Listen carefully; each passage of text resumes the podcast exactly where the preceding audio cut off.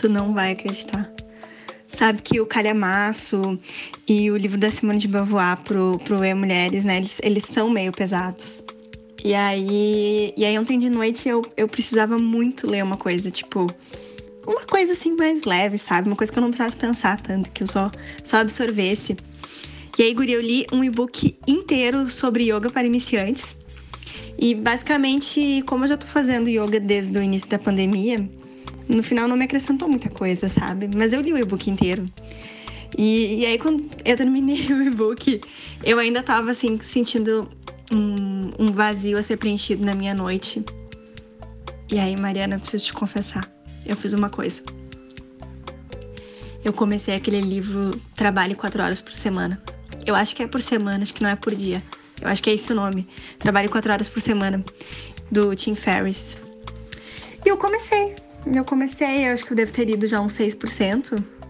E, e por enquanto o início dele tá, tipo, igual ao início do Milagre do Amanhã, sabe?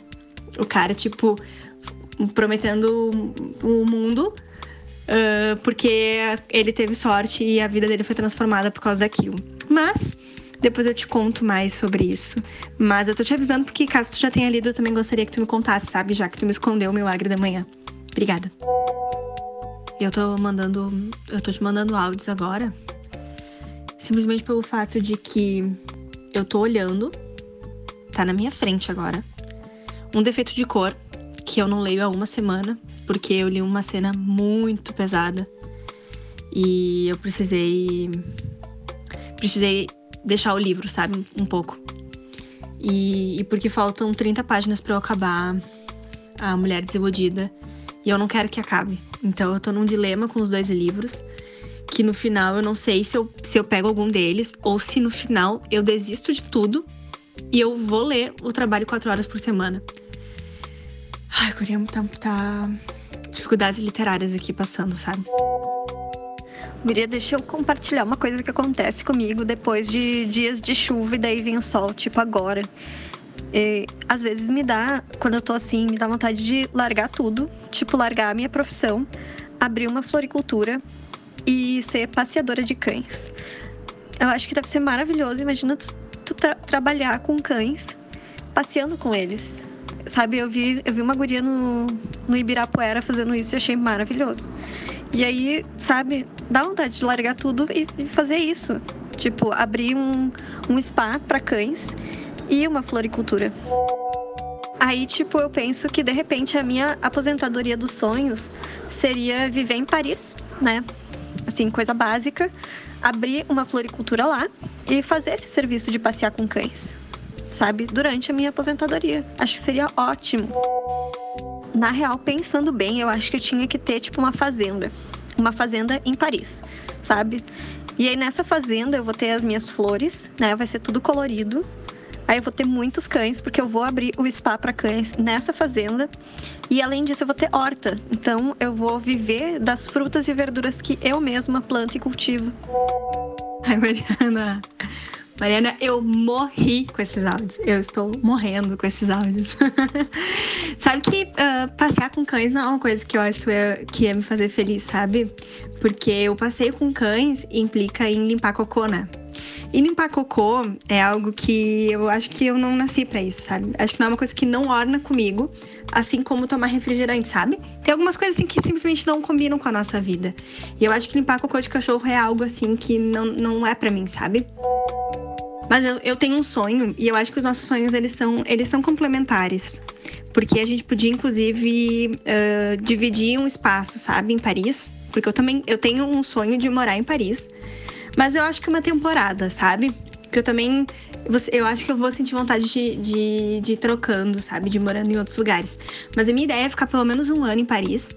E aí eu queria ter um café com livraria e que eu pudesse ali promover alguns eventos e tudo mais. E, e aí também, a minha ideia é que eu não ficasse no café o tempo todo, porque vai ser aquela temporada que eu vou que eu vou fazer uma imersão artística. E aí eu vou ficar, tipo, sexta-feira de noite no Louvre, pintando e tudo mais. Então talvez eu escreva um livro nesse período também, né? Que é um período dedicado para essa criação mesmo, esse processo criativo. E a ideia é que eu termine esse, esse tempo sendo pintora, sendo autora, enfim, várias habilidades que eu vou desenvolver ao longo desse período. E depois eu parto para outra, sabe? Quem sabe no futuro eu vou surfar na Austrália, enfim, tem tudo a ver comigo, né? Então. Eu amei essa ideia de pintar no Louvre na sexta-feira. Eu simplesmente amei. Então, é, eu vou, vou, ter uma programação intensa, né? Porque eu vou estar na minha fazenda e aí eu vou visitar esse café e, e depois a gente vai e pinta no Louvre. Ai, vai ser tão. Eu vou pintar as minhas flores e as minhas verduras. Eu vou fazer desenhos delas. Vai ser incrível. E eu fiquei tão empolgada com essa ideia que eu esqueci de te responder sobre o livro, né? Sobre trabalhar quatro horas por semana. Não, eu confesso que eu não li esse livro, eu nem conhecia, mas já vou pesquisar sobre. E, sabe, acho interessante que, que tu faça isso, né? Porque realmente o calhamaço e o da o livro da Simone, eles são bem densos, né? Então a gente precisa ter essa folguinha aí pra mente. É, faz três dias que eu não leio, né? Tá, tá, bem complicado, assim. Ontem eu maratonei Friends, que é outra coisa que eu vou fazer na minha fazenda, né? Maratonar Friends. E, e às vezes a mente precisa dar essa relaxada, sabe?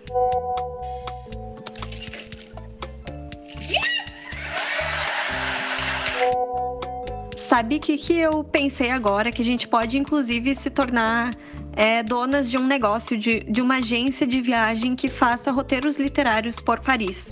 E aí nós vamos ser guias de viagem e vamos passar por locais de grandes escritores que passaram por Paris, que moraram lá ou nasceram lá, enfim.